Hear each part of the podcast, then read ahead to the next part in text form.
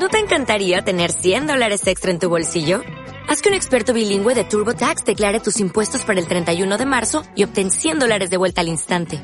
Porque no importa cuáles hayan sido tus logros del año pasado, TurboTax hace que cuenten.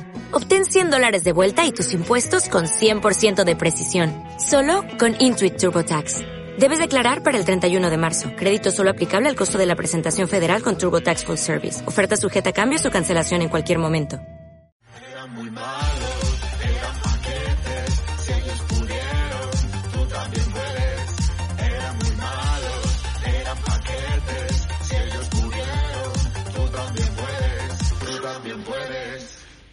Muy buenas, bienvenidos a Paquetes. El, primer paquete es que va a ser un cuarteto. Iñaki Sanroba, muy buenas.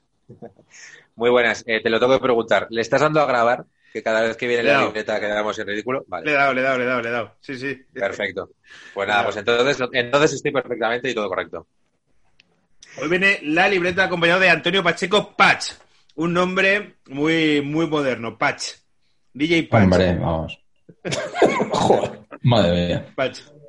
Eh, ¿Y por qué vienen? Porque quedamos con, Miguel cuando vino la primera vez, que gustó mucho además, sabíamos que iba a gustar, que de vez en cuando viniesen a presentar esto, Saber y Empatar, que es esta maravilla que habéis sacado, que mm, la que vamos a hablar ahora y que es súper chula. Con prólogo de Carlos Marañón, con eh, las ilustraciones de La Berta. Yo no conocía a, este ilustrador, ahora nos hablaréis de él. Y que es, además de muy bonita, mirar, chicos, o sea, es muy, muy bonita, una edición súper bonita para quien le guste tener papel. Y además, como esto lo escuchan solo señores mayores de nuestra edad, nos gusta tener papel. Muy divertida y muy guay. Yo todavía no me he puesto a leer, ¿eh? eh lo he ojeado, no me he puesto a leerlo, no os voy a engañar, no me ha llegado hace nada. Pero es muy chula.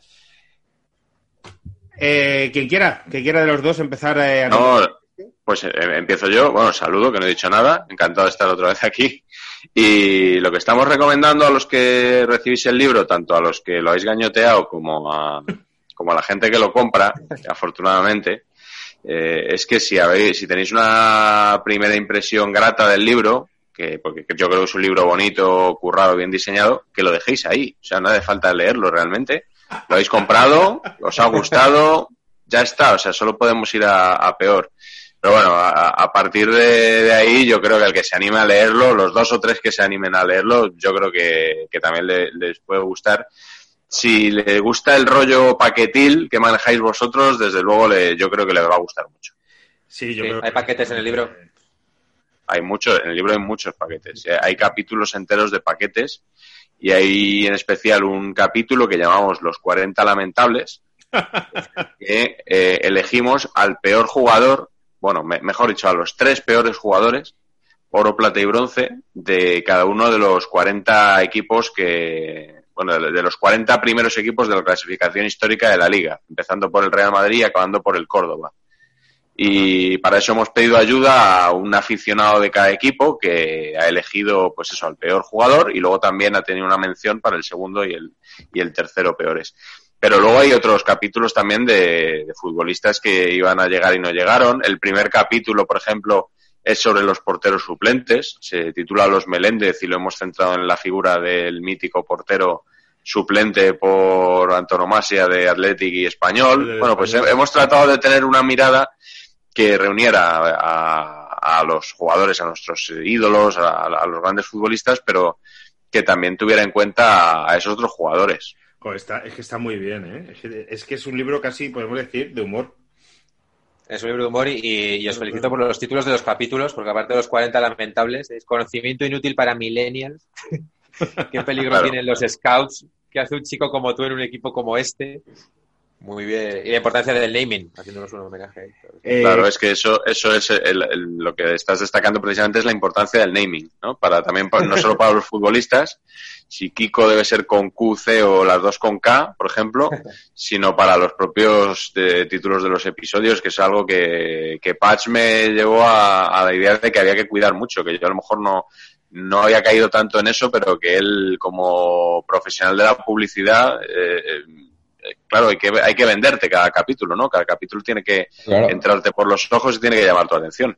Claro, porque tú, esto... Patch, Antonio Pacheco Patch, te voy a llamar vienes del mundo de la publicidad, ¿no? ¿Y cómo, cómo caes? No, Estoy. Estás.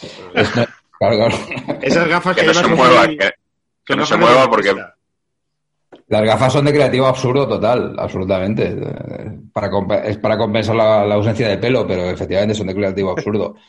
Pues, pues mira, esto es que, bueno, yo soy un friki del, de datos absurdos, de tanto de fútbol como de básquet, me gustan ambos deportes por igual. Y hace un año y medio sacamos en la, con la misma editorial la Pitipedia con Piti Hurtado, con el analista de baloncesto, con el entrenador. Y, joder, pues la idea, la idea que hablamos con el editor, hombre, pues tendríamos que hacer uno de fútbol, joder, porque es que el fútbol eh, yo creo que tiene un punto incluso más, más loser, más paquete que el básquet. O sea, yo te diría que entre losers y paquetes hay un 85% del libro compuesto de ese, de ese material. Mm. Entonces, eh, pues eso, eh, decidimos tirar por aquí el editor me propuso buscarme una pareja de baile y yo se lo, se lo conté a Miguel con escasas esperanzas, honestamente, porque yo tenía a, Miguel y yo nos conocíamos, nos hemos hecho amigos de verdad ahora, pero nos conocíamos y yo le tenía catalogado como alguien más serio mm, que realmente el tono que queríamos darle al libro. Eh, me, he dado cuenta que absolutamente no, o sea, que es absolutamente misma onda de pensamiento y ha sido una risa estupenda todo el rato. Miguel es un tío que maneja los, los puntos del humor muy bien. En el, podcast lo hace muy bien. Eh, acabo de ojear lo de los 40 lamentables y es graciosísimo, en serio. O sea, eh, no es por hacer publicidad, pero que los paquetes que se lo compren, ¿eh? Porque no. Eso es eh, bien sacado, ¿eh? De cara al Black Friday y a la campaña de Navidad. Aquí eh, gilipollas tampoco somos. Bueno, tenía que haber salido en mayo, esa es la verdad, pero con mayo estábamos los españoles para salir poco a comprar libros. Y bueno, pues sale ahora en, en, noviembre y, sí, Black Friday y Navidad, pues oye, vamos a ver si se vende bien. Y bueno, eh, y si queréis dos, tenéis este también, ¿eh? El primer libro de me parecía un buen fichaje. Este sí que es paquete total, vamos, 100%. La, la colección. Iñaki y yo tenemos proyecto, un proyecto de hacer algo así, pero pero lo haremos, eh, os copiaremos. Es que eh, está muy, muy guay. Eh, con esto no vais a ganar mucho dinero, lo sabéis, ¿no? Bueno, yo es el tercer libro que, que, es, que publico, Patch es el segundo y sabemos perfectamente las cantidades que se mueven en el mundo editorial, pero, pero bueno, te diría que este tipo de cosas al final no se hacen, no se hacen por dinero. Entonces, eh, yo, yo, estoy muy satisfecho del libro que hemos hecho y sobre todo de todos los amigos que nos han ayudado a hacerlo, porque mencionabas antes a Carlos Marañón, que ha sido nuestro prologuista, esos 40 amigos que nos han ayudado a hacer el libro y luego ahora que el libro está empezando a llegar a vuestras manos, de toda la gente que nos ha dado acuse de recibo de que ya lo tienen y que nos han felicitado y, la verdad que, bueno, yo estoy encantado y creo que Patch también lo está. Claro. Muy contento. Pero otra diferencia de... Perdona, perdona, perdona. Aquí. Dale, dale. No, que si habéis notado diferencia del, primer libro a este segundo y tercero, en vuestro caso. Si le habéis quitado como trascendencia, porque la gente que escribe un primer libro siempre está como muy pendiente y tiene como muchas cosas, o, al revés, ya tienes una responsabilidad de, hostia, que ahora soy un autor, ¿eh? Tampoco puedo... Bueno, yo te respondo yo. Eh, para mí el, primer libro fue algo que era, mm, es un poco cursi decirlo, pero era como cumplir un sueño, ¿no? Yo siempre había pensado, si algún día llego a escribir un libro, ¿no? Pues cuando me lo ofrecieron y, conseguí hacerlo, la verdad que para mí fue, me, hizo muchísima ilusión. Cuando saqué el segundo, no me hizo tanta, como es lógico. Y llevaba siete años sin, los dos primeros fueron muy seguidos, llevaba como siete años sin publicar, eh, bueno, como siete años no, han pasado siete años, y la verdad que este me ha vuelto a hacer ilusión porque es un libro distinto, porque Patch ha inventado un modelo de libro que yo hace años jamás hubiera imaginado hacer esto. Yo, para mí un libro era juntar letras, juntar palabras, juntar frases y, ya está. Y, esto es otra historia. Esto pues es un libro muy pensado, muy trabajado y, bueno, pues eh, me ha hecho mucha ilusión también porque es un libro totalmente distinto. Está a caballo entre el articulismo en algunos capítulos, el cómic en otros, es casi como eh, eh, Patch, que tú eres el que trabaja en publicidad, pero cosas de página web, ¿no? De diseño de página web, cómo se leen en las páginas web, lectura horizontal y todas estas cosas que, que saben los publicistas. Eh, no, quiero, no quiero decir unir la palabra publicidad y mamarracho en ningún momento de toda esta hora, ¿vale? Voy a intentarlo. Porque tenía muchas cosas que son como de publicidad. De, no, es que los publicitarios, cuando nosotros hemos tenido que hacer cosas de publicidad, gente como Iñaki y yo, y tienes que escribir cosas ah. de como de publicidad, es ¿cómo eh, escribir dos párrafos de nada? Pues es un poco el trabajo de esta gente, ¿no? Y dije, eso tiene mucho mérito. Efectivamente. Que tiene mucho Así mérito. es. de la nada más absoluta. No, no, no quiero decir que sea esto, que esto es otra cosa. Este libro está muy, muy guay y, que habéis pues, metido todas estas cosas de... A ver, por ejemplo, es que no sé si se ve en la cámara. Desde alineaciones, quiero decir, una alineación. Esto no es una cosa tradicional, esto es casi, pues mamando de, de formato web. Otras partes, este es el de los 40 lamentables, de puro articulismo, como si pudiese ser prensa tradicional, ¿no? y luego una parte que he visto antes de citas y una parte de citas. Esto, bueno, son cada capítulo de su madre, de su padre y su madre, ¿no? Eso, esa es la idea. Eso Patch te lo puede explicar mejor que yo. La, idea esa era es absolutamente esa. Es nos pusimos a tirar ideas, eh, Miguel y yo, en, en, el Vips de la Vaguada que como entenderéis es un lugar súper sugerente, ¿no? El típico lugar que te reúnes para que las ideas creativas fluyan, ¿no? A tope, ¿no? Es una cosa como muy sugerente. El Beats es el lugar de reunión de muchísimos equipos de guion de, este país, ¿eh? por alguna razón. Es que es un drama eso, es un drama. O sea, yo flipo que se te ocurran ideas ahí, pero oye, todo bien, ¿no? Y, y, joder, el filtro era eh, ¿qué nos gusta? O sea, sobre, sobre qué queremos escribir. No, el libro no tiene ningún orden. Eh, los capítulos, el orden es intercambiable totalmente. Puedes empezar por el que quieras, da igual, no hay, no hay una lectura.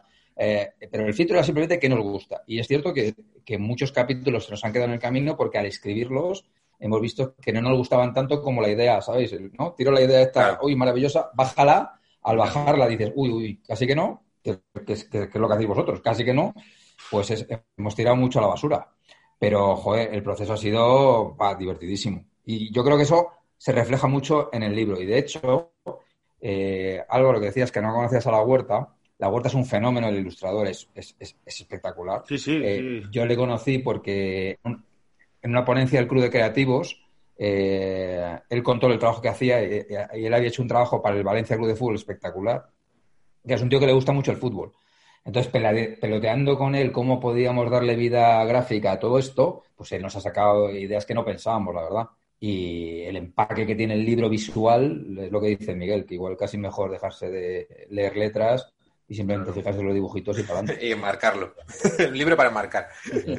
Y a quien le gusta, luego está eh, la Pitipedia, otra, otra promo rápido, que es el primer libro de, Patch, que comentaba Patch. También con la huerta y compró luego de Daimiel. Correcto. Del mundo del baloncesto, ¿no? ¿Y podéis contar alguna de esas ideas que os, os quedaron ahí en la, en la papelera que dijisteis, ostras, al final? Pues teníamos un teníamos un capítulo eh, que era como de eh, futbolistas que tenían que compartían nombre con otras personas. Eh, en plan, Roberto Carlos. ¿Quién es más conocido? ¿Qué Roberto Carlos es más conocido en todo el mundo? Ah, ¿El cantante o el futbolista? Eh, Miguel Gutiérrez, el joven lateral del Real Madrid, eh, ¿llegará a ser tan conocido como Miguel Gutiérrez, el periodista autor de La libreta de Bangal? Eh, había algún Antonio Pacheco también por ahí que, Antonio Pacheco, delantero, delantero del Albacete y del Español, delantero uruguayo del Albacete y del Español, Antonio Pacheco. Claro, entonces había... José Guardiola, totalmente. José Guardiola, bueno, había, había muy Julio Iglesias, había, había muchos, pero luego a la hora de contar sus historias eh, no quedamos, no quedamos contentos. Lo podíamos haber hecho, pero no quedamos contentos y bueno, pues lo descartamos. Teníamos muchas ideas, nos sobraron como 10, 10 ideas más o menos, ¿no? Yo creo que, fueron. Y decidimos hacer 30 porque era un número redondo y, hasta el final además estuvieron entrando, entrando ideas, porque hay algún capítulo como uno que hemos llamado Los Cuatro Fantásticos o uno que hemos llamado Cabecedario, que entraron casi casi sobre la bocina. Eso es una labor muy difícil de los creativos, sobre todo en comedia, que es el, el, desechar. Pues a veces te enamoras de una cosa que dices, a ver, me gusta mucho, pero no funciona. Y no funciona y te la tienes que cargar, aunque te guste mucho, porque te empeñas tú. Esto con los chistes, sobre todo en comedia, es muy habitual. Si es que este chiste es graciosísimo, solo te hace gracia a ti, tío. Y, lo para eso viene bien lo de tener a otro, ¿no? Lo de tener un frontón que te, claro, no te frena, ¿no? es como de Iñaki, piénsalo fríamente, no tiene gracia, es ofensivo. Nos podemos ganar la Ya, pero es cierto que tienes que ser muy frío, ¿eh? Tienes que ser muy frío y tienes que pensar en, joder, esto le, estará haciendo gracia a alguien, le va a gustar a... Nuestro, nuestro baremo al final era, nos gusta a nosotros, esperemos que le guste a gente como nosotros, que no sabemos cuánta hay en el mundo, ¿sabes? Entonces, mmm, vamos a ver. Siempre estás ahí. Claro, esto, o sea, ¿os planteasteis que os dirigíais a gente como vosotros? O sea, como muy, vamos a llamarlo así, frikis del fútbol, de los datos y tal. ¿O en un momento dijisteis, hostia, vamos a abrirlo No, no, no, absolutamente. El, contenido, cualquiera que eche un vistazo al contenido del libro sabe que, es, que está hecho para gente que le gusta mucho el fútbol y que incluso generacionalmente está más cerca de, nuestra edad. Bueno, de, no, Pachi y yo no tenemos la misma edad exactamente porque él es bastante mayor que yo. Lo estoy dejando claro en todas las entrevistas que hacemos. Pero bueno, para, para que... Hoy, ha dicho que, tengo 10 años más que él. Tengo 8. Ocho, nada más. Bueno, bueno, bueno. la, semana que viene tendrás ocho y creo que tienes nueve. Exactamente. Perfecto. Ay, pues esto no viene a cuento, pero el otro día vi cómo se enfadaba un periodista, no voy a decir su nombre, porque le decías que las cosas, lo de literalmente, que es una cosa que de verdad, literalmente es cuando es literalmente, y no, y no quiero decir el nombre porque no quiero poner en un aprieto a Miguel Gutiérrez, que ya se pone en su... No, lo, lo, puedes decir. ¿eh? Aris Gabilondo del diario se enfadaba porque no sé cómo era la... Le ha pasado por encima literalmente o algo así, era... Era, no, Domenech Torrent, el entrenador del Flamengo que ha sido destituido, decía que en no sé qué partido le habían aplastado literalmente. Entonces, varias personas le dijeron, oye, que literalmente no se usa así. Y él decía, bueno, pero es una metáfora. Entonces, literal, metáforas. Y, me llamó bobo. Sí, sí, me llamó bobo. no, es que se enfadara, es que, es que me llamó bobo. Literalmente, además, te llamó bobo. Literalmente, textualmente. Y, justo unos días antes yo había hablado con vosotros y me habéis dicho, oye, ¿cómo se toman los periodistas lo de la libreta? Y yo he dicho, no, se lo toman muy bien, reaccionan bien y tal. Y dos días después me sale este y me llama bobo. Y bueno, pues me deja un poco por mentiroso. Tío, sí, fue, es fácil que reírse de uno mismo y decir, pues mira, pues literalmente pues no lo ha aplastado porque si no, pues este señor estaría muerto, no pasa, no pasa absolutamente nada. Joder. Pues cuando lo vive me senté hasta mal en plan, tío, ¿por qué te enfadas por esto? Sí, pues ríete, Sí, pues sí. Eh, pues luego, luego lo hablamos al final, lo de tu eh, andadura en Radio Marca. Eh, Pach, que te, he cortado. No, no, que, que, es un tema muy bonito que habéis sacado, porque claro, eh, como este hombre se dedica a atizar a todo el periodismo deportivo, nuestra presencia en los canales va a ser bastante limitada, ¿no? que sí. ¿Habéis sido vetados o tienes que ir tú solo, Patch?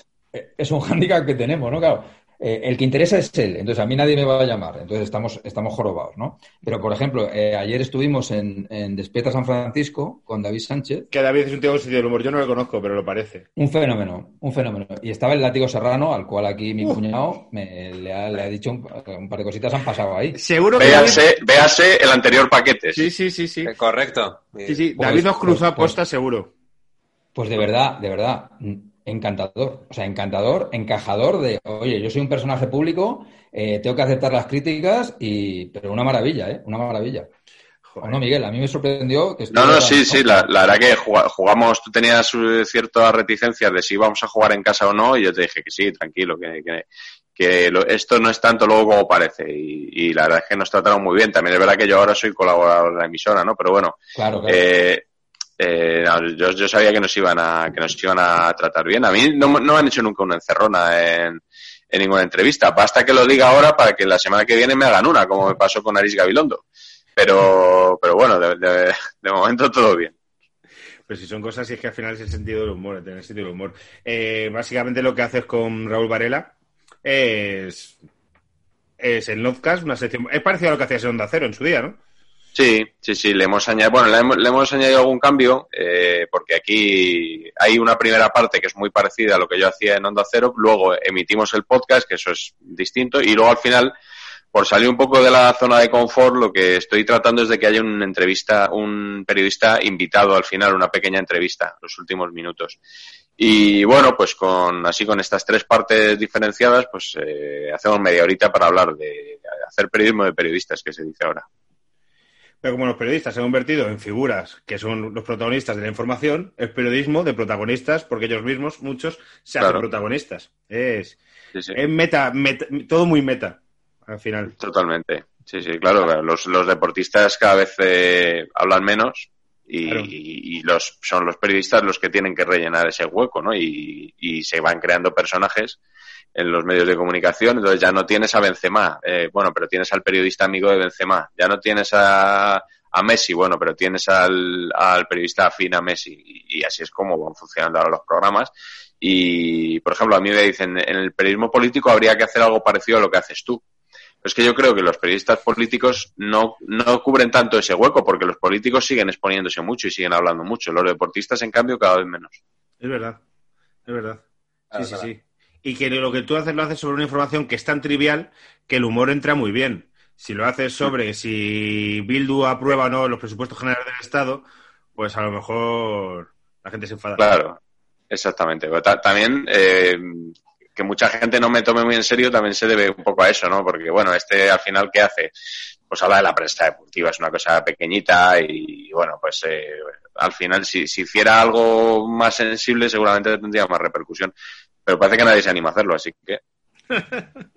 Bueno, porque en la prensa política quizá no hay tantos triples, ¿no? Como en la prensa deportiva, ¿no? O sea, que, es que en la prensa deportiva, si pierde, ya, pero si pierde el Madrid es como de van a echar a Zidane o, bueno, la cabecera misma de tu podcast, ¿no? De no se va a ir Neymar, no sé qué. O sea, los pronósticos tan, tan a lo loco, joder, que tampoco nadie se atreve, ¿no? Es decir, no habrá un confinamiento por encima de mi cadáver. Quizás por eso. Ay, mira, Iñaki, este, este capítulo te, te, va a encantar. La Liga de los Patrocinadores Extraordinarios. Ese es de Patch. Ese, ese como podéis imaginar, ese es territorio Patch.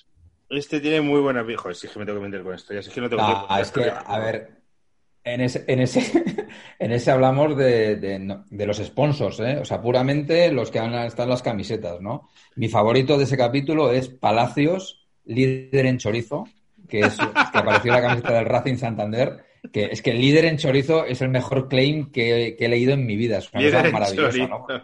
Cuando tú eres líder en chorizo, eh, ¿no? Es, ya puedes dedicarte a la conquista del universo, es, es el siguiente paso, ¿no? es una cosa extraordinaria. No voy a hacer mucho spoiler para que la gente se gaste los, los dineros puesto muy guay, pero voy a decir que sale Osasuna con Jingli Solar. Es verdad, cuando fuimos ricos. Que nos querían patrocinar los chinos. Sí, sí. ¿Esto qué es? Oye, Iñaki, entonces, ¿y cuál es tu jugador peor de la historia de los Osasuna, por curiosidad? A ver, voy a ver quién. Peor de la historia de Osasuna. Eh, te diría de la etapa de segunda. Tuvimos un delantero rumano que se llamaba Gane, que era bastante malo, y Fabián de Freitas, que era también de la etapa de segunda, que el gran valor que tenía era que era de Surinam como Kluivert. O sea, era de la. geográficamente relacionado con Kluivert. Sidorf, Kluivert y de Freitas, ¿no? Efectivamente. Así que nada, vino y le hizo Patrick Alnoja en Copa y ya luego no metió más goles. Y tenía un ligero sobrepeso, creo yo. Según Alejandro Pacheco, yo diría estos dos. los Cluso. Hemos tenido muchos, ¿eh? El primero es Javier Portillo, que Javier Portillo podría ser de varios Ah, bueno, claro. Carlos Aranda también estuvo en esa El segundo, Marcelo el Pato Sosa. Y tercero, Javi Calleja. es lo que te iba a decir, que el Pato Sosa, claro, ese ya encima se tiene delito porque es que ya estaba, o sea, era fragrante, que era un paquete, y así, y aún así lo cogimos. Debo decir que el Pato Sosa y Fernando Sanz son los dos únicos jugadores que tienen el honor de estar en los 40 lamentables con dos equipos distintos. Paco Sanz, no Pato Sosa está también con el Atlético de Madrid. Atlético de Madrid claro. Eh, y, y, Paco Sanz eh, está con el Mallorca y con el Oviedo.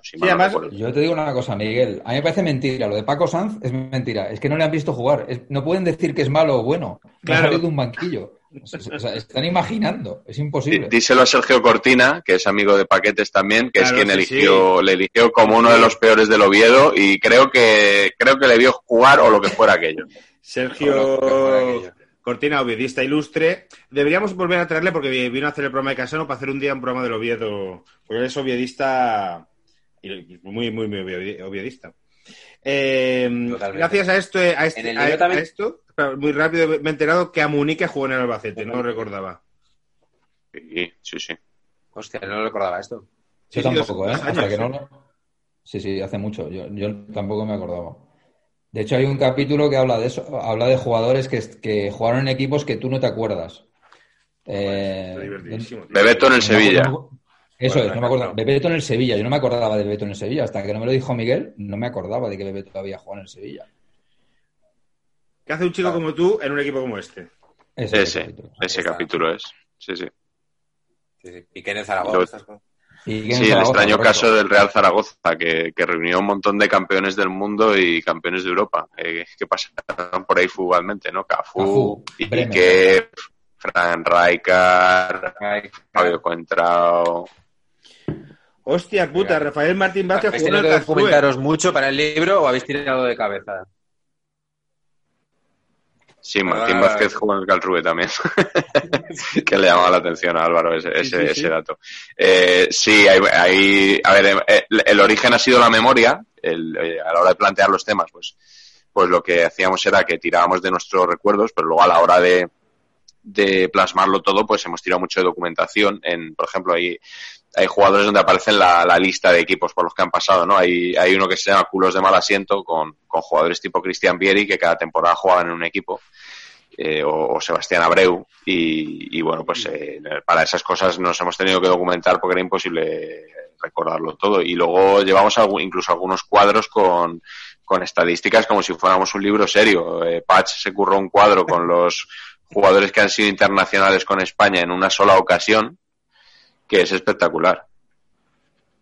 Esto también yo lo veo mucho de regalo de padre a chaval de decir, mira, para que veas un poco de fútbol, que estás ahí todo el día con la, con, la, play. Con la puta play. Yo veo mucho de, regalo también de hay que regalarle algo al cuñado o al hermano que no se conoce mucho. Entonces, como le gusta el fútbol, coño, pues un libro que parece que está muy guay de fútbol, ¿no? Para, para adentro pues a ver, a ver si hay más gente que piensa como vosotros o si al verlo en la estantería se anima, es que está muy guay, es que está muy guay, de verdad, está tan bonito. a mí esto, a mí esto ha pasado alguna vez. Yo estaba en la FNAC un día ojeando un libro de Guardiola, creo que era, y vino una señora en plan de, ¿es un libro de fútbol de ahora que está bien? Y yo, joder, no sé, lo acabo de coger, creo, creo que sí, porque Guardiola estaba... es que no sé qué comprar a mi marido, me dijo. a, mí, a, mí, a, mí, me ha pasado, a mí me ha pasado algo parecido, pero con, con algún chico, de, es que ya tiene 10, 11 años, queremos que lea un poquito, ¿qué tal está este libro?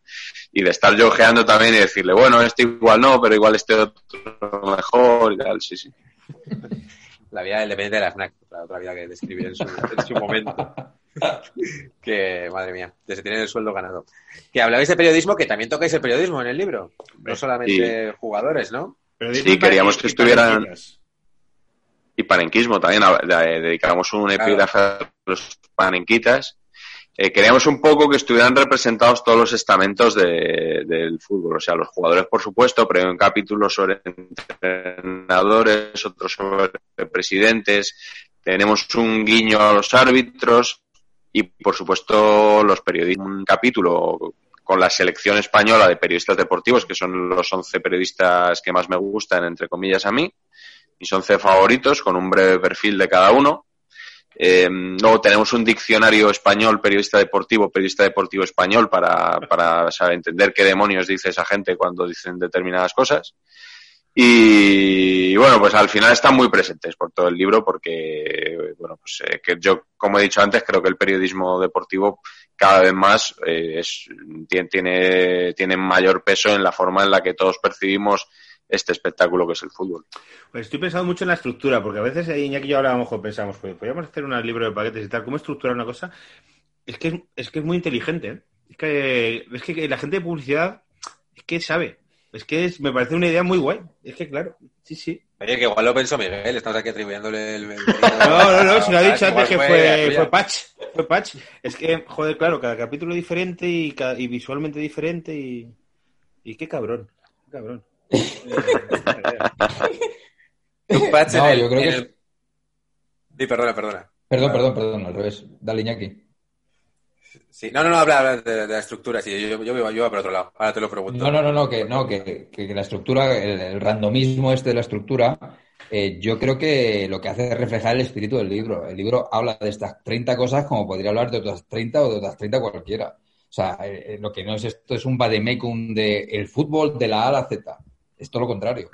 Entonces, precisamente, lo que sí que queríamos es que todo sugiriera este randomismo, ¿no? Las ilustraciones son de su padre y de su madre, cada capítulo es distinto. los nombres, lo que decías tú, los nombres, la descripción de los capítulos, la frase que acompaña cada capítulo, todo es distinto.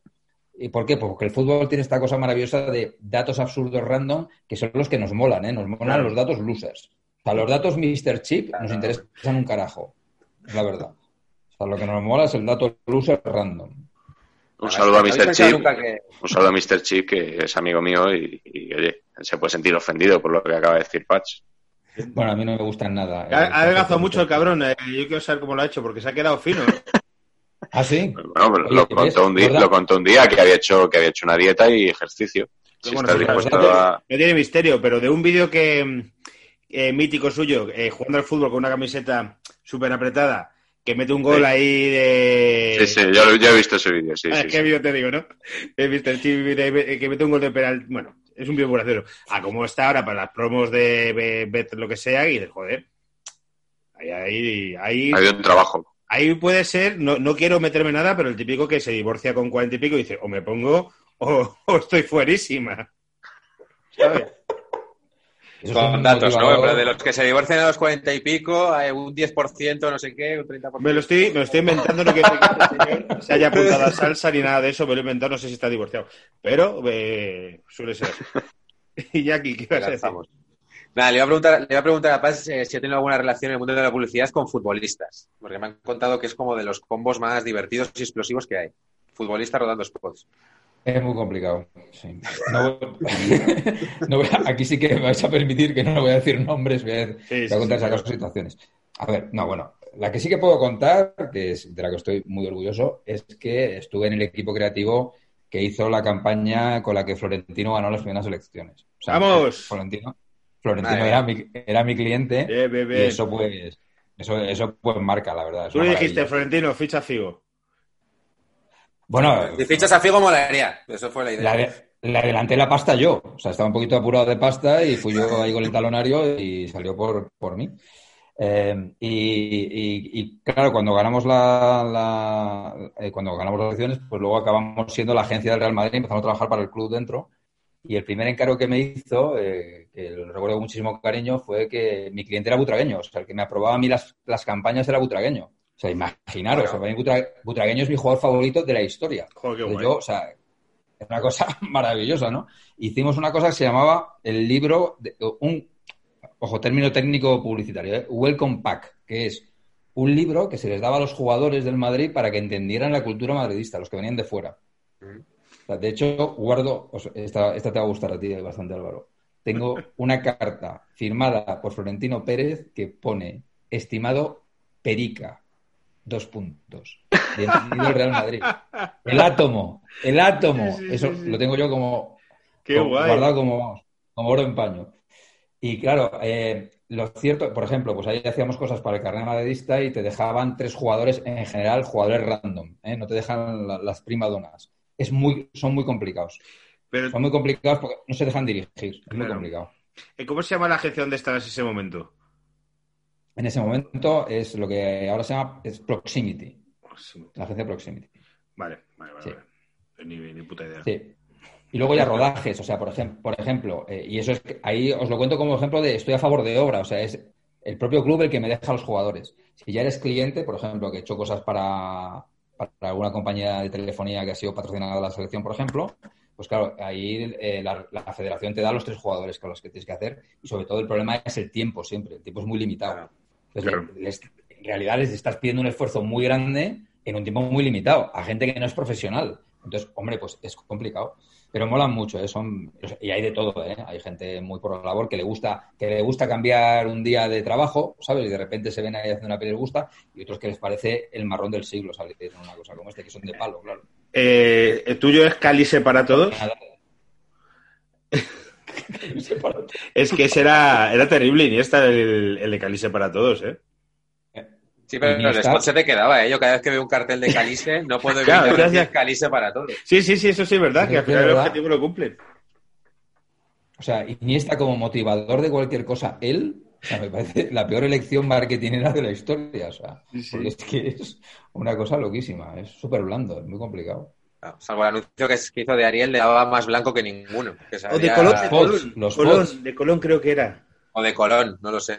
No, no, era, era, era Ariel, era Ariel. Ariel, era los Ariel, Fox, Ariel. La pastilla, la pastilla esa que se echa al, Sí. al, al cubo. Sí, sí, era muy loco, o sea, muy loco. A mí me han contado, a ver si me lo puedes corroborar, esto, que Messi eh, graba todos los anuncios en un día. Que le crean como una nave industrial en la que se van a- haciendo como si fuera el IFEMA, una feria, todos los sets, digamos, y Messi va como haciendo la ronda, pues lo que sea, 20 minutos cada con cada uno y tal, se hace pa, pa, pa, pa, pa, pa, la vuelta, eh, y ahí está. Es muy Igual, posible. No lo sé, no lo sé en el caso Messi, pero he visto otros casos, es muy posible que así sea, sí. Es lógico, ¿eh? Porque Messi tiene, Messi es un, eh, es un evento internacional. Entonces lo que no puede ser, ahora tengo, me lo invento todo, Bimbo Brasil y mañana tengo eh, Adidas Alemania. Tienes que hacerlo en Barcelona y tiene que parecer local. Entonces Y se que- hace todo en un día. Supongo que irá con el doble de Messi, este señor que se ha hecho famoso, que es su doble de cuerpo, que él graba la cara y luego se pira y me imagino que será así, que muchas estrellas Hay que hay. hacer truquis todo el rato. Hay que hacer truquis todo el rato, sí. Sí, el sí. mundo de la publicidad. Qué, qué bien. ¿Qué más podemos comentar sobre el libro? Bueno, el, eh, un ejemplo de parenquismo es que habéis metido en la portada al Trinche Karlovich. Sí, señor. Eh, además, fue, fue antes de que, de que falleciera, hace unos meses. Y bueno, fue una elección de Patch. Ahí tuvimos que negociar un poco lo- los personajes. Tú metes a este, yo meto a este otro. Y bueno, que lo explique él un poco a qué se debe. Sí. Pues el mundo Karlovich, eh, que esa es muy buena, ¿eh? ¿Dónde le metemos el acento? ¿Karlovich o Karlovich? Claro. No sé dónde tú nos digas. Nosotros decimos Yo también he oído Karlovich, ¿eh? Incluso decimos- Esdrújula. Correcto. Los, los argentinos dicen Karlovich. Pero bueno, esto, esto parte de que, de que yo estuve, estuve currando en Argentina un tiempo, eh, en una agencia allí, y un día, me, claro, como no había el marca, eh, me compraba el Olé, que es el equivalente de allí. Ajá. Y un día en un suplemento, eh, pues preguntaron a personalidades del fútbol argentino por su selección argentina ideal de todos los tiempos. Entonces Peckerman pone no sé qué, no sé cuántos, y en el centro campo, no sé cuántos, Karlovich, Maradona. Y yo, ¿Karlovich? ¿Este quién es? Yo, conocía a todos los demás, por supuesto, pero Karlovich. Entonces llego al trabajo y digo, oye, eh, Karlovich, este, este, ¿de dónde lo habéis sacado? ¿Este quién es? No lo conocía nadie. Claro, era, era un tío que no existía. Entonces me, puso me puse a investigar y, llegué a que efectivamente que, a era un jugador de Rosario, que lo que había pasado es que en un amistoso, eh, para, en la preparación del Mundial 74, la selección argentina contra una selección de Rosario, el tío este los baila a todos. Y el seleccionador le dice al descanso, te voy a quitar porque le está, haciendo- le está dejando en ridículo a estos. Entonces Peckerman estaba de espectador en ese partido y le impresionó tanto que le puso como mejor mediocentro argentino de todos los tiempos.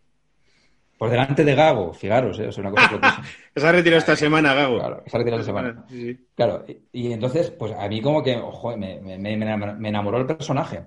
Y claro, luego cuando volví a España y, y al cabo de un tiempo Informe Robinson lo, sacó en, en- en el panenquismo este que, comentas, pues me hizo una ilusión tremenda. Y hablé con los de Informe Robinson y nos hicimos eh, colegas a partir de entonces por el mundo Karlovich. Porque hicieron el documental que me hubiera gustado a mí hacer, la verdad. O sea, me hubiera gustado hacer esa pieza a mí. Sí, sí, sí. De gente de Movistar, de los que han dirigido documentales, quiero traer a gente y va a venir gente porque, bueno, uno de hecho es mi jefe, eh, José Larraza, que quiero traer, él no lo sabe. Ni siquiera sé ¿Larraza si... es tu jefe?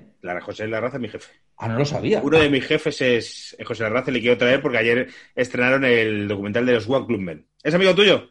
Idorísimo. Eh, Amigo mío, y te, y te vamos a tirar una primicia aquí. Sí, Te Eso, vamos a tirar primicia, primicia. Una primicia Gutiérrez y yo es que en el siguiente, que habla de fichaje random, salimos Pacheco y Gutiérrez en el, en el docu. Sí, está, está en la promo ya del programa, de hecho. Sí, Cada sí, promo, sí. sí, la Sí, visto. sí, sí, sí, sí. Sí, sí. Que mucha gente es en plan, esto es una copia, en plan, vamos a ver, esto es una cosa que se lleva haciendo 50 años. Es lo hemos, no hemos inventado. nada. Es verdad que a mí también me han, me han mandado mensajes de... tal. Claro, Siempre no tenemos esta conoce. tentación, ¿no? De que la empresa grande sí, roba. sí. Sí, sí. como- Sí, es- es- son Steve Jobs que os han robado. Venga, a robar. venga, a robar. Pues, pues si hablas con él, dile que estaría muy bien eh, que me subiesen eh, 6.000 euros al año, por lo menos. Bueno, cuenta con ello. Cuenta con, la, cuenta con la ahorita- conversación, quiero decir. Eso Claro. estaría muy guay. Que me vendría muy guay. Pues mira qué cuartucho, y además que, que, que el dinero me Que se, gusta. va a- que se ha comprado un piso Álvaro y que fue... Me he comprado un piso en Móstoles, me he, comprado un piso en Móstoles y hay que amoblarlo. Entonces, Eso hay sí. que. Sí, sí, pues eh, se lo quiero decir. De hecho, eh, estoy intentando, ya que estoy trabajando ahí, que no sé cuánto duraré, pues pedir favores y que la gente y la gente venga. Pero no te creas, vosotros no es la actitud. os parecerá mentira, pero hay mucha gente que nos dice que no quiere venir. Aquí a No me lo creo yo. Maja. Sí, sí, sí. Eso- No me lo creo yo eso. Pero Sí, si sí, hay- sois unos benditos de Dios, que me estás contando. Sí, somos, por eso. somos dos frikis, dos frikis que hacemos la pelota, básicamente. Vamos, hombre. Bueno, hay algún invitado que a mí me ha llamado Fantasmón, ¿eh? No voy a desvelar quién, pero... Ah, sí. Ah, o sea, efectivamente. Bueno, pues sí, un bueno. Sí, es el, es próximo programa que vamos a sacar, podemos decirlo. Así lo lanzamos como spoiler. Es, podemos decirlo, Iñaki. Es eh, Roberto Gómez, nuestro próximo invitado. Roberto Gómez, Roberto Gómez. Iñaki Fantasmón. No sé por qué, porque también te dijo que eras fan de Benzema. Y Yo creo que, bueno. Y que vivía en la latina. Una de las tres Pero, cosas. pero ¿os llamó panenquitas o no? Sí, sí, sí. Y que, No directamente, pero se dejó caer. Se dejó caer. que él. ¿Tú, tú, Pats, cómo llevas lo del panenquismo? Que ya lo hablamos con Miguel la anterior vez. Yo lo del panenquismo lo llevo regular, la verdad. A mí me gustaba más cuando era el mundo parabólico, antes del panenquismo. El, Ese el término, que habló Miguel al anterior, los parabólicos fueron los protopanencas. El prepanenquismo a mí me parece más verdadero. A mí el panenquismo tiene un punto de, de postureo que no tiene el parabólico. El parabólico es que estaban tarados y ya está, ¿sabes? Yo creo que ahora hay un poquito más de, de- de postureo. Sí.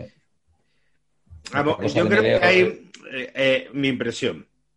Siempre se ha vinculado mucho el que te guste el fútbol con que eh, no te pueda gustar eh, nada que tenga que ver con las artes y la cultura, desde siempre. Desde siempre. Esto ha sido así siempre y cada vez menos, pero bueno, cada vez eh, siempre se relaciona. A es que le gusta el, fútbol, tiene que ser de derechas y, y tiene que eh, no, no haber leído un libro. Pues mucha gente tiene este, este prejuicio.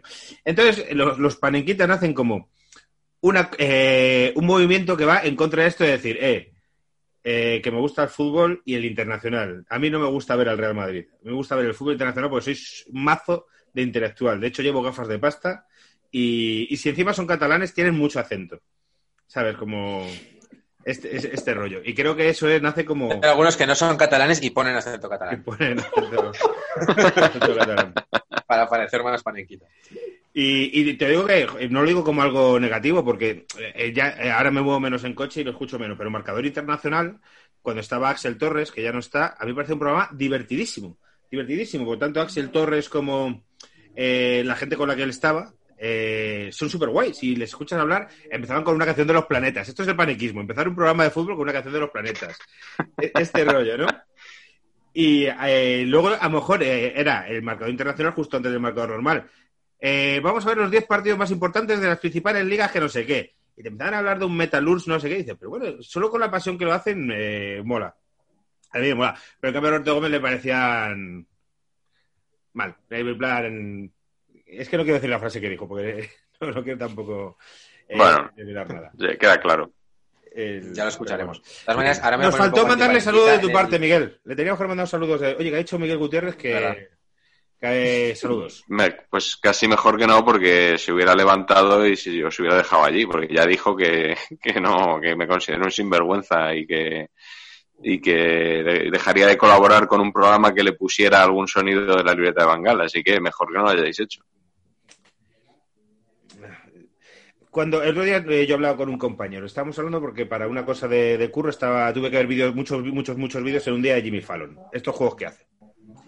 Y, tío, ves a la gente que son celebrities, pero celebrities. Hay un vídeo, por ejemplo, de Beckham con Jimmy Fallon reventándose huevos en la cabeza. Es un juego muy antiguo. Unos están duros y otros no. Y ves a Beckham machándose de huevo. Y esas celebrities entregándose a todo. Dices, tío, ¿cómo sabe vender esta gente su cosa? Se ríen de sí mismos y tal. Y luego ves esto y dices, pero si es que te va en contra el no tener. eh, no sé si sabéis dónde quiero llegar. Que aquí en España o no hay sentido del humor, o tenemos la piel muy fina, o no sabemos vender bien las cosas. Ya, Yo creo que es otra cultura, ¿no? Lo, lo que hacen los americanos, con, sobre todo con las entrevistas, los celebrities y tal, es, es otra cultura. Pero lo, lo es un poco para todo, ¿eh? Porque siempre se pone el ejemplo de que en la NBA se puede pasar a los vestuarios, hacer entrevistas a los jugadores y en la liga no te dejan acercarte. Bueno, también es verdad que en la NBA si haces el tonto un día no vuelves. Claro. Y claro. aquí hay más manga ancha también en ese sentido. Aquí es como hacer tanto todo lo que quieras, pero a 5 metros. ¿no? O sea, es como la- Eso es. Está bien. Que no, yo os iba a preguntar desde un punto de vista muy antipanenquita, por cierto, que es que habéis hablado de que los referentes que usáis en vuestro libro son más de nuestra generación y de antes y tal. ¿Se está perdiendo el paquetismo o el... Tenéis, una, tenéis un, capítulo, por ejemplo, que son hermanísimos, ¿no? O sea, ahora no tenemos un Ablanedo primero, Ablanedo segundo, un José Félix Guerrero, estas maravillas, ¿no? Se está perdiendo un poco ese buque del, del paquetismo y, de, y del fútbol un poco más loser. A Paz le gustaba mucho el, el- lo de los hermanos, le eh, propuso llamarle algo así como los dos. Claro, el- el, segundo. los- ah, El segundo. O sea, los, los eh, dos palitos. Eh, Ablanedo, dos palitos, Hierro, dos palitos, todo eso. Eh, eh, responde tú que, es- que eso, es, eso es un mundo tuyo, Pach. Claro, claro, pero es que no, además te tengo que corregir lamentablemente una vez más, Miguel, es que hierro al que te se está refiriendo es hierro 3. Hierro 3. No, pero yo no, yo no he dicho que fuera Fernando. Tú has dicho, te has referido claramente a Fernando. No, no, Oye, que me he leído el libro, ¿eh? Que me, que me he leído saber empatar, aunque no te lo creas. Sé que son tres y que el bueno, muy bueno, es eh, Hierro 3, que no es, para jugar al golf. Efectivamente, correcto. Como la peli, efectivamente. Así es. Así Ahí es. ya Yo salió Iñaki el parequita de cine para decir que ha visto una película japonesa que se llama Hierro 3. Ahí está, muy fino. Yo, no he dicho que fuera japonesa, ese dato lo has querido meter tú. Correcto. Como parenquita, palo, palo. Pues fíjate, yo creo que, que, el mundo este del paquetismo, yo creo que sí que está un poquito en vías de extinción. Por, yo creo que por dos cosas. Número uno, porque los paquetes duran menos en los clubes. Antes tú te arrastrabas un paquete toda la vida y decías, pero ¿cómo este pájaro sigue aquí, sigue aquí, sigue aquí? Por ejemplo, mi paquete de pequeño, que igual no le conocéis, era Isidro, un jugador del Real Madrid, Ay, que era una eh, cosa lamentable. Y pobre, y si era un señor ahora súper agradable y si alguien... ¿No, es el, ¿No es el padre de Quique Sánchez Flores? No, no, no, no. No, se llamaba Isidro también. Pero vale, el que vale, yo vale, digo es, es, es, es Isidro. O sea, claro, yo el padre de Quique no lo he visto jugar. Eh, Isidro, bueno, era un jugador que en el Castilla metía, el típico jugador, el Castilla metía muchos goles, le pusieron de lateral izquierdo en el Madrid y estuvo 15 años y era malo cada vez que salía, ¿no? Eso te hace generar un paquetismo permanente. Y me parece además que eh, cuanto más nos imaginábamos las cosas, mejor. Antes que no teníamos imágenes de todo, tú veías dos jugadas del Pato Sosa, ¿no? El día que le presentan y se cae de culo y dices, joder, este es malísimo. En cambio, si luego lo hubieras visto jugar 15 veces, dirías, uy, pues no es tan paquete. ¿Sabes? En la, la, imaginación que teníamos antes, al no verlo todo, hace que se construyan mitos tanto en lo positivo como en lo negativo. Ya. Eh, efectivamente. Interesante. Sí, no, es verdad que ya te creas como la marca de alguien y, ya está, ¿no? Y ahí, y ahí se queda. También tirado. En esto del paquetismo, yo creo que es una cosa que se vive mucho la nostalgia. Y tú, para que considerar un paquete, tiene que haber terminado su carrera. Y si tú has visto su carrera, tienes más de 30 años. Entonces, también va unido a eso, al análisis de la carrera de. Claro, ahora Gago sabemos que es un paquete. Cuando Gago llega con Marcelo y con Higuaín, es el nuevo redondo, todas estas cosas. Y el artículo que... mítico de Segurola sobre Gago, ¿no? Que, que se puede consultar por ahí. Oh, Decía que era, que era como Guardiola. Era sí, como lo, lo, comparaba con Guardiola cuando jugaba en Boca, eh, Gago, y no, no, no, recuerdo, el, recordaba el título de, del artículo y se me ha olvidado, lo buscaré. Segurola es, es, es, buen ejemplo también de, de panenquismo y estas cosas, sí, sí. Segurola aparecen en el, en el libro, en el capítulo de mis periodistas favoritos. Ah, eso te iba a decir, si salen en el de pros o en el de contra, sale el de pros. O sea, los bueno, están. Eh, me, eh, eh, de los que me gustan entre comillas. No, no, solo hay un capítulo con 11 periodistas que encabeza José María García, eh, de la Morena, Roberto Gómez, eh, Segurola, Relaño. eh, Manu Carreño, tu cuñado. ese, ese, ese. El, el, artículo de Segurola se titula Guardiola ha vuelto y juega en Boca. Vale, del 15 de mayo de 2005, por si alguien lo quiere buscar y es eh, un gran elogio de Fernando Gago, del que luego años después el mismo seguro la dijo que, que visto lo visto, pues que se arrepentía bastante. Como mola este capítulo, sí. viene cada periodista, no voy a decir quién es, con un apodo y luego su greatest hits. Eso es, es un, es un breve perfil de, de cada uno, ¿no? De, de, de la carrera y las características de cada uno de los periodistas de tus favoritos. ¿Has entrado en ecuánime ahí? De decir, voy a, estoy metiendo muchos de un sitio, no voy a meter del otro, no sé qué, o como siempre ha sido no, la bola pensar en no. las consecuencias. Yo creo que son, son los 11 más o menos que la gente espera, de los que más he hablado todos estos años en la libertad de Bangal. Pues no, no me ha resultado muy difícil saber cuáles eran los que, los que tenía que sacar y los que no. Muy bien. ¿Y alguno de los de alguno de los que tú sueles criticar o alguno de los que sueles nombrar te ha felicitado por el libro, te ha dicho me he leído el libro y tal? ¿O, o crees que hay un poco ahí de esto que decís, No, bueno, no, porque bueno, además como el libro acaba de salir, tampoco tengo muy controlado quitando los enchufados como Álvaro y, y alguno que lo está que lo está recibiendo ya estos días. Eh, no, no, no tengo todavía mucho feedback de esa otra parte, ¿no? Algún periodista lo ha recibido y no me ha dicho nada, eso sí, eso sí es verdad. Pero no sé, no sé qué tal sentará, pues alguno, alguno seguro que no le importa y otro me odiará eternamente. Bueno, ¿Qué se le va a hacer? Yo quiero creer que hay más sentido del humor de que pensamos, de, de que creemos, es decir, porque que, quiero creerlo porque si no, O sea, me parecería extraño de. Porque al final lo que tú haces tiene una parte muy. No tiene maldad. Lo que tú haces es muy blanco. Es poner esto y esto. ¿Sabes? Quiero decir, no estoy insultando a nadie, ni estoy diciendo que nadie sea una cosa que no es. Que muchas veces. Bueno, ya, eh, yo, yo, trato de hacer eso. Hay veces, sobre todo en las, en las columnas que escribo en Yahoo, que sí me tengo que mojar más y tengo que opinar más, ¿no? Y tengo que dar algún palo y soltar alguna ironía más. Pero lo ideal para mí es eso que dices tú, poner una cosa, poner otra y que la gente saque sus conclusiones de por qué un periodista ha cambiado de opinión tan rápidamente, Claro. por qué cuando un entrenador hacía una cosa era maravillosa y cuando lo hace otro hay que meterlo en la cárcel. Eh, Bueno, yo, yo prefiero eso, pero no siempre se puede hacer.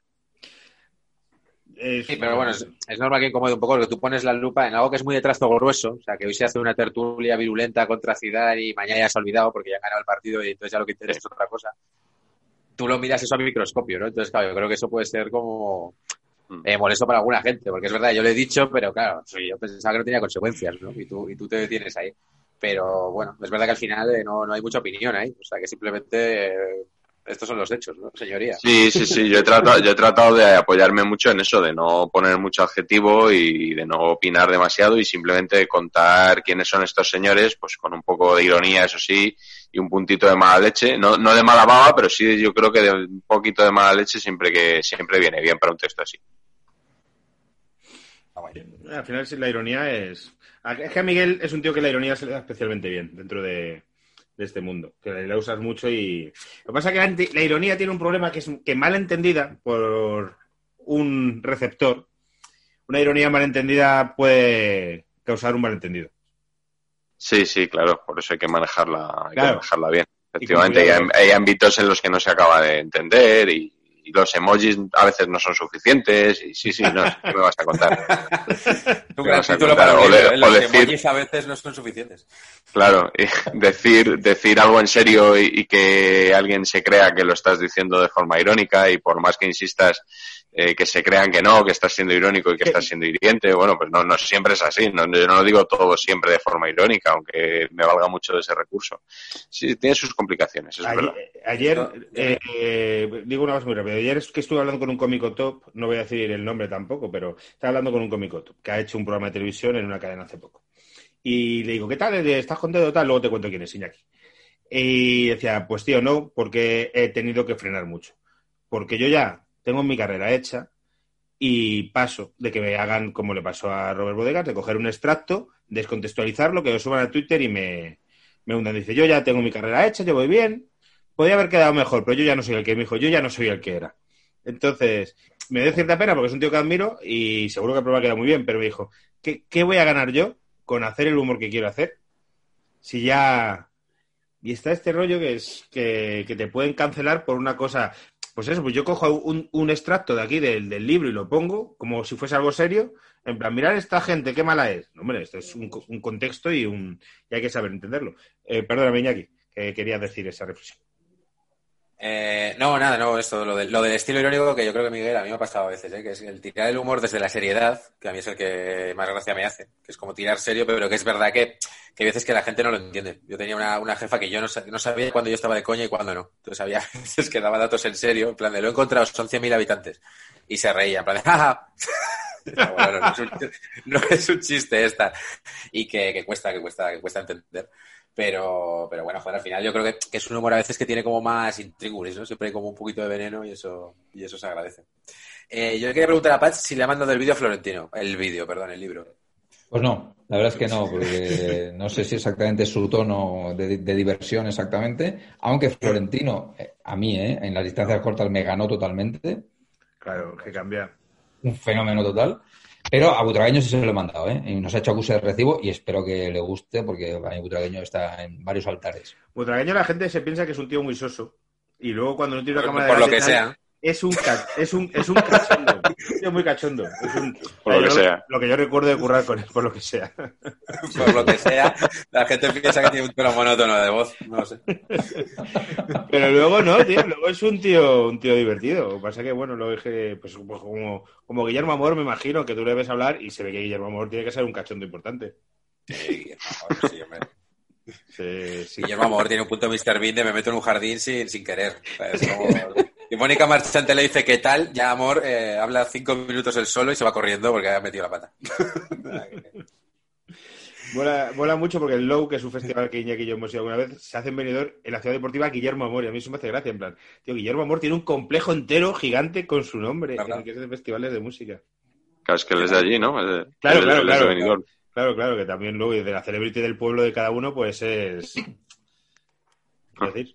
Al final tiene algo de poesía eso, ¿eh? porque le, crean un estadio a Guillermo Amor, pero al final no lo conocemos por un estadio de fútbol, sino que lo conocemos por pisarlo para ir a un concierto de, la Casa Azul, ¿no? Y hay gente bebiendo. es como un concepto como de este, estaba pensado para otra cosa. nos quedan siete minutitos antes de que esta gente se tenga que ir a hacer cosas de gente importante, Iñaki. ¿qué... Claro. dónde podemos llevarlos estos? Nada, bueno, yo quería preguntaros eso. bueno, en base a la pregunta esta de Florentino, lo que os quería preguntar es: ¿quién os haría ilusión que leyera el libro? Que dices, hostia, si me escribe un mensaje no sé quién de que lo ha leído. En tu caso de Patch ya ha dicho que butragueño, ¿no? Uf, yo, no, te, no te sé decir, no es algo que me haya planteado nunca. ¿No te has planteado? No, me, me gustaría que lo leyera. Este. No, no, la verdad que no. Mira, yo cuando José empecé. María García. Eh, José María García, tampoco me haría especial ilusión, no, no, sé qué decirte. No, yo cuando empecé a hacer la libreta, eh, yo no pensaba que me iban a leer las redacciones los periodistas. Yo lo hacía porque me divertía y ya está, ¿no? Luego me enteré que me leían. Y, y yo ahora cuando escribo, pues pienso en que me guste a mí, que me haga gracia a mí, que le pueda gustar a alguien más, pero, pero no una persona concreta, ¿no? no es que no te sabría decir. Me lo pienso y se me ocurre algo, te lo digo, pero jamás me lo he planteado. No, no, no, yo creo que depende un poco de lo mitómano que es cada uno, ¿no? O sea, que yo conozco gente que es como, en cuanto termine la peli se la voy a mandar a este y a este porque son como mis referentes y tal, y hay gente que no, que vive más un poco de, bueno, pues yo lo hago y, un poco más tranquilidad. Voy a terminar la peli y le voy a dar un coñazo a un desconocido para que me diga que es mierda y hunda todas mis ilusiones, es lo que...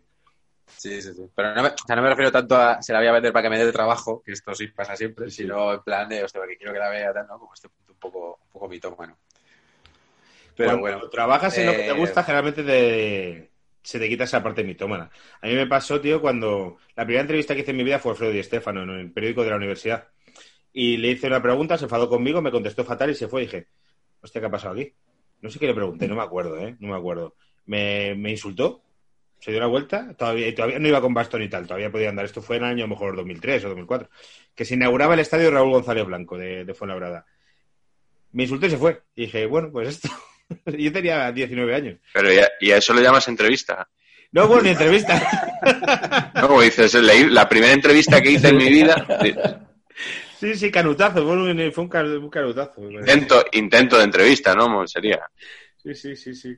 eso te lo, te lo, cuelgan en la sección de vídeos de marca punto. Hostia, tengo una muy buena, tengo una muy buena, tío, muy buena. Cuando yo empezaba a ir a sitios de campos de fútbol a cubrir partidos, me llevaba un amigo, a mi amigo el Chinche. Y un día le digo, oye, tío, que tengo que ir a cubrir para City FM, una radio en la que yo curraba con 20 años, con Pedro Pablo Parrado en goles. Hombre, mítico, para la gente guapa, simpática. Ojo, ojo, Pedro Pablo Parrado en goles. Ese sí que no pago una cerveza en, el año que yo estuve. Eh, el que, que, la fase de ascenso del Castilla, que, bueno, el Madrid B, que si te vienes y tal, la vemos, jugaba al Boa por entonces, tal, fíjate.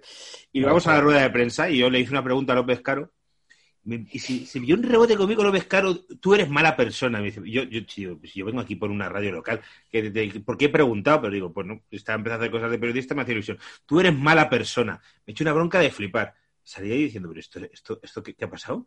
Este señor, que yo no sabía quién era López Caro, me acaba de llamar de todo, que soy un chaval de 19 años de segundo de periodismo. Me... Luego con los años juramos juntos y no, sabe, no, no, se acordaba de mí, pero en plan, este, este cabrón me ha humillado delante de... ¿Qué preguntaste? Pues eh, no me es que no me acuerdo, no sé si algo de... Pues es que no me acuerdo, es que no, no, sabría decirte. Pero tus primeras entrevistas te daban de mal, sí. Mal, mal, mal, ¿eh? Las primeras mal. Pues, pues supongo que sería por la insolencia del chaval joven, le preguntaría algo que, que le tocó de los huevos, algo de que si los jugadores habrían jugado mal o algo así. Y tú eres una mala persona, me dijo López. Sí, sí. no una persona especialmente También recuerdo una con mi mejor amigo, el Chinche, un, eh, que narré yo para City FM, eh, Getafe 5, Español 2, con varios goles de pernilla, creo que dos. Y era una época en la que era una radio local y eh, fumamos varios porros durante la retransmisión dentro de la cabina de Getafe. Eso es una cosa que no se me olvidará nunca. Teníamos 20 años. Sí, sí, sí, con el quinto gol ya dando una... Bueno, que hace muchos años de esto, y esto no lo escuchan ni mis padres ni nada. Y era, era el Getafe era un club súper de barrio, era plan, es que esto no sé cómo será ahora, ¿eh? Yo, eh, lo tengo como súper perdido. Así saben luego las cosas del periodismo, si es que al final muchas cosas son muy de andar por casa, es un periodismo muy de andar por casa. Eh, ¿Qué le decimos a la gente para que se terminen de comprar el libro, Iñaki? Pues bueno, que lo digan los autores. Razones para comprar este libro en el próximo Black Friday. Eh, bueno, que es, que, es, es, que, sí, eh, yo diría, eh, insistiría en el que es un libro muy bonito y sobre todo como, como regalo. O sea, yo siempre cuando tuiteo mis artículos digo eh, clic y retuito obligatorios, lectura opcional, pues aquí lo adaptaría a compra obligatoria gran regalo y luego ya lectura lectura opcional. No sé, no sé a Patch el, claim, como dicen ellos en publicidad, no sé qué, le parecerá. Me parece que es, que es, muy correcto, porque es un libro absolutamente regalable. Y para consumo personal, yo creo que también, ¿eh? Tiene un punto de que, como tiene tantas cosas, estoy seguro que hay alguna que te va a hacer gracia. Si te gusta el fútbol, hay alguna que te vas a sentir reflejado. Y que, o que vas a recordar a alguien que lo tenías ahí como medio en nebulosa y vas a poder hablar de él un ratito. Miguel sale en la contraportada un poco bordalás, ¿puede ser? sí, pues, ahora que lo dices, eh, un poquito así, con la, barba más perfilada, ¿no? Sí, sí, sí, un poco bordalás, estás ahí.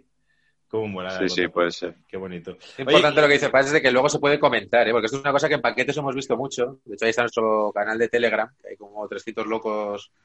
hablando todos los días de que claro, que esto te despierta nostalgia y te puedes como comentarlo con la gente, ¿no? Pues es verdad, ¿te acuerdas, no? Esto que hacíamos antes de hablar, ni dos segundos, no sé qué, ¿no? Es un poco las... Antes, antes los abuelos hablaban de la guerra, ahora nosotros hablamos eso de, de José Félix. De bueno, no, sé, no sé, esto dice algo de nuestra generación, no bueno seguramente, pero es divertido que tengamos como estos referentes comunes. Hombre, Iñaki, el hecho de que hayas citado espontáneamente a José Félix Guerrero, yo creo que dice mucho de ti. O sea, y, y, nada bueno. Maravilloso. Maravilloso. José Félix Guerrero. José Félix Díaz es otro que también se podría citar en alguna cosa de estas. Periodista, mítico, mítico, periodista Que, cubre información del Real Madrid. También que se ha jugado algún triple de vez en cuando. bueno, como, pero no, es José Félix Díaz es, de los más fiables. Me gusta, me gusta, me gusta, Es, de, los más fiables porque maneja, maneja buena información de eso que los periodistas eh, dan en llamar la cúpula del Real Madrid. Eso es. Bueno, nos vamos a despedir. Eh, sí, que, creo que nos hemos pasado de hora, ¿no? No, no, hay 20. Y me dijo que tiene Bueno, esto es un ah, podcast, la gente no lo sabe, pero son y 20. Entonces, lo hemos clavado. Ya, ahora mismo ya nos estamos pasando. Patch, muchas gracias. Eh, te pongo cara por fin después de muchos años siguiéndote en Twitter. Lo mismo. un placer escucharte. Si no me ponías caras porque no me ha seguido mucho mi trayectoria, porque yo he hecho muchas cosas que no han triunfado. claro que te he puesto cara, hombre, pero nunca, nunca habíamos cada hablado. Vez, mi cara cada vez es más ancha. Cada vez es más ancha. Las cosas que han triunfado como entrevista a Alfredo Estefano, entrevista Soy el autor de grandes proyectos inconclusos como entrevista de Estefano. No me gusta contar mucho porque luego la gente dice que soy muy brasas con mis pues, los siete años que trabajé de periodista. Pero es que es verdad que es que el mundo del fútbol es... Eh, otro día cuento eh, cuando fui a, una peña de Ultrasur con Ramón Calderón. Bueno, lo cuento rápido. Eh, y Ramón Calderón, mamá perdido con una bandera de España, cogí el micro y empieza a hablar en la peña Olaf, el vikingo de Guadalajara, de del Real Madrid en el franquismo. Y éramos los únicos con una España como estaba, que el Real Madrid iba fuera de España y llevaba la... Bueno, pues estas cosas son el, el fútbol. Y yo, un periodista de la casa, pues tenía que ir un viernes por la noche a ver eso a cubrirlo y escribirlo de otra forma. Pues eso es un poco el periodismo deportivo. Eso, y los gañotes. Y, me pegaba bueno. Esta, es mi, historia, Patricia. Esta es mi historia, esta es mi historia, Patricia.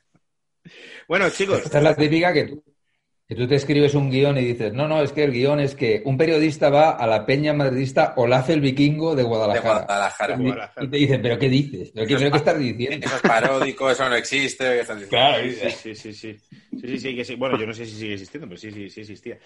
Pero bueno, eh, para terminar, pues una habilidad que te da muy buena el periodismo deportivo es saber cómo te tienes que colocar en los caterings. Eh, tú ves eh, de repente como el de una mente maravillosa a todos los camareros y haces sus caminos. dices, Las cifras ahí. triangulas.